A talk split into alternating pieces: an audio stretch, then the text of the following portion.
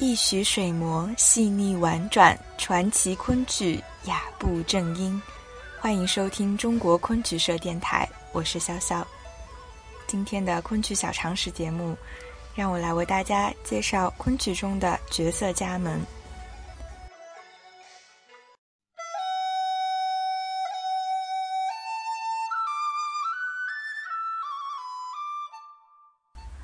角色家门即表演行当。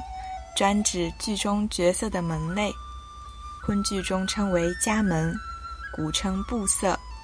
近代昆剧的角色家门分生、旦、净、末、丑五大类，派生的二十个基本戏家门：大官生、小官生、金生、穷生、至尾生、老旦、正旦、坐旦、四旦、五旦、六旦、大面、白面。邋遢白面、老生、副末、老外、小丑、副丑、杂，其中难度较大、最能体现班社水平和演出质量的是大面、老生、官生和正旦，俗称四停柱。但据历代艺人相传，昆剧又有十个基本家门之说，即净、官生、金生、老生、副末、正旦。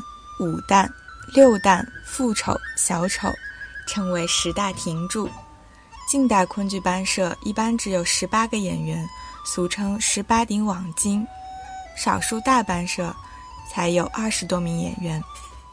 通常班社只要十个基本家门齐全就可演出，其他家门的角色可由家门接近的演员代扮。昆剧角色家门的内涵十分丰富。它的分类除了主观审美意识之外，大致以角色的性别、年龄、身份、地位、性格、气质等诸因素逐步完善发展而成。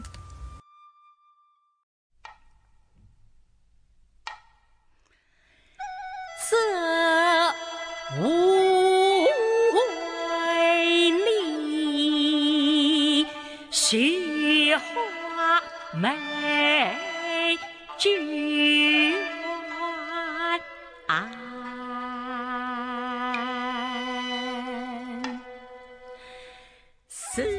今天为大家介绍生这个家门。生是家门的大类名，生的名目最早见于宋元南戏，泛指剧中男性角色。昆曲于明代兴起后，生分正生和小生两支。正生指剧中生行正角，小生指剧中生行副角，并不受年龄限制。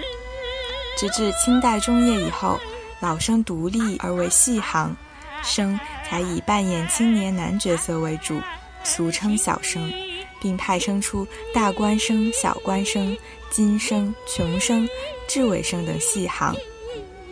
官生即做官的小生，俗称纱帽生。带染口者称大官生，不带染口者称小官生。官生又作冠生，或从古代礼制冠礼取名。穷生原属官生家门，凡穷生所扮演角色都以中状元、居高官结局。至尾生原属金生家门，由具有林字功底的金生演员应功。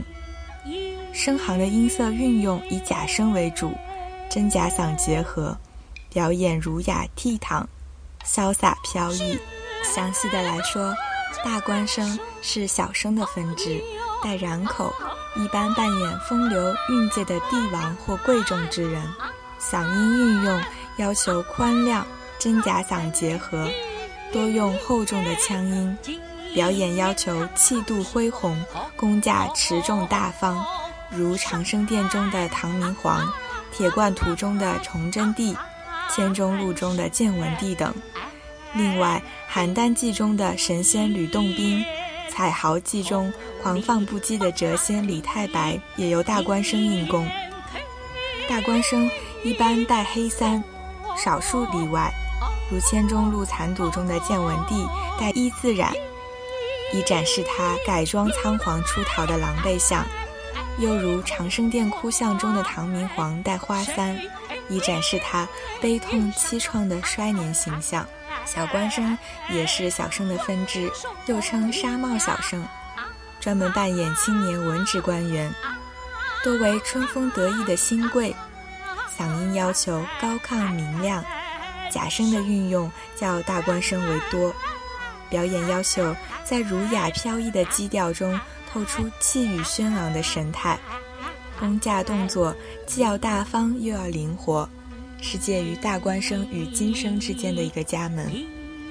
因公角色大多唱作并重，如《金钗记》中的王石鹏，《白罗山》中的徐继祖，《金雀记》中的潘岳等，《琵琶记》中的蔡伯喈，原归小官生家门。词朝、书馆两折由大官生应功，此属特例。金生也是小生的一种，又称儒生，俗称扇子生。因头戴方巾，必正襟或手持折扇而名。一般扮演儒雅风流的青年书生，多为爱情剧中的男主角，要求嗓音清亮甜润，表演潇洒飘逸，气质注重书卷气，又需具有折扇功底。如《牡丹亭》中的柳梦梅，《玉簪记》中的潘必正，《红梨记》中的赵汝州，《戏楼记》中的余叔夜，《风筝误》中的韩其仲等。穷生也是小生的一种，又称苦生、黑衣生，俗称斜皮生，专门扮演穷愁潦倒的落魄书生，多穿黑褶子，有些戏规定相鞋后跟必须塌着系在脚上。剧中多以中状元或做高官收场，是生行中具有特殊表演手法的家门，要求唱念音色须带悲音，步伐要略带移步，类似拖着鞋皮，两手经常抱胸，而双臂要平端，不失儒者风度。表演以寒酸迂腐又傲骨嶙峋的神态为主。如《绣如记》中的郑元和，《彩楼记》中的吕蒙正，《咏团圆》中的蔡文英，《金不换》中的孙俊云等。雉尾声是小生的一种，又称林子声，俗称鸡毛声，以帽盔双插雉尾得名。多扮演雄姿英发的青年将领，或英姿飒爽而带志气的将门之子。演员必须文武双全，具有耍伶功底，是生行中具有特殊演技的家门。要求嗓音清亮激越，表演英武洒脱，神采飞扬，身段动作舒展刚劲，并常伴以舞动林子来表现角色的心情和神态。如《连环计》中的吕布，《西川图》中的周瑜。《白兔记》中的咬旗郎是其代表角色，被称为三副鸡毛生。另外，《铁罐图》对刀步战中的李弘基也由雉尾生硬攻，但无用翎子而插白鹅毛，以表现夜战时的识别记号。《白兔记》咬旗郎的表演常夹杂旦角的身段，以表现其志气，也可由坐旦应攻。